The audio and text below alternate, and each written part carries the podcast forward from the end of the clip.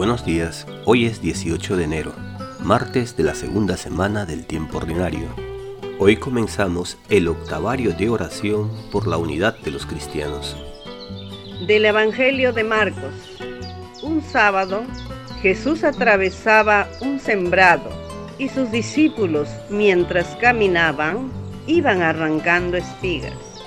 Los fariseos le preguntan, mira, ¿por qué hacen en sábado lo que no está permitido?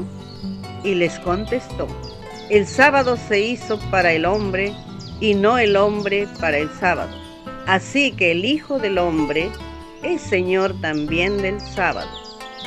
Queridas hermanas y hermanos, al canto del gallo disponemos nuestro corazón para acoger el Evangelio, iluminar la vida con él y hacerlo realidad en nuestro acontecer cotidiano. En este martes que la Iglesia da comienzo al octavario de oración por la unidad de los cristianos.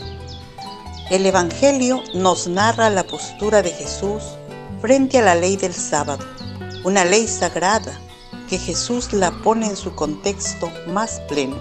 El sábado se hizo para el hombre, no el hombre para el sábado. Es decir, la ley está hecha para ayudar al hombre a alcanzar su vocación, la de ser imagen y semejanza de Dios, la de ser hijos e hijas suyos.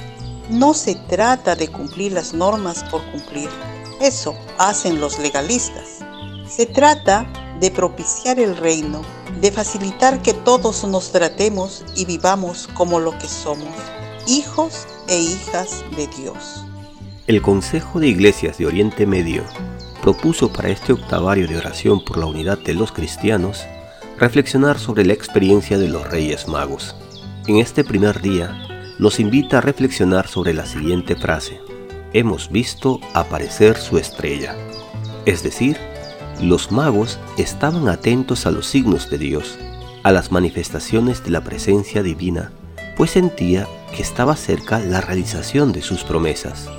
Ellos no eran judíos, eran extranjeros, eran paganos, pero al ver surgir en Oriente su estrella, la luz del Señor, dejan sus tierras y se ponen en camino para ir a honrarle. Estemos pues nosotros también atentos a percibir la luz y la voz del Señor en el acontecer diario que nos invita a seguirle, a dejar nuestras seguridades y a estar unidos a Él. Los cristianos, católicos, protestantes, pentecostales, tenemos muchas cosas en común, pues seguimos al único Señor que nos llama, Jesucristo. ¿Cómo acogemos las palabras del Evangelio? ¿Como normas o como un modo de ser y proceder en el mundo? ¿Cómo propiciamos y manifestamos que el Señor es Señor de todas las cosas? ¿Estamos atentos a su presencia, a su manifestación en otras personas que piensan de manera distinta a nosotros?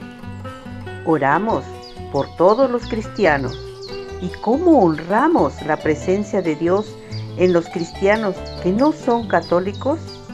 Y damos gracias a Dios por los que hoy nacen y cumplen años de modo especial por Víctor Cabos Malón Díaz, Enrique Díaz Vázquez, Magali Giovanna López Montilla, lluvia de bendiciones para ellos y sus familias.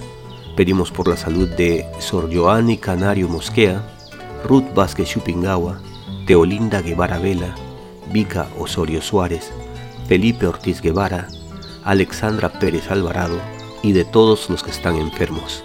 Que el Señor sea la salud y fortaleza que necesitan y oremos por todos los difuntos, de modo especial por Enid Medrano Santillán, recientemente fallecida. Que descanse en paz y que Dios consuele a sus familiares y amigos. Y encomendamos nuestros deseos e intenciones al Señor rezando.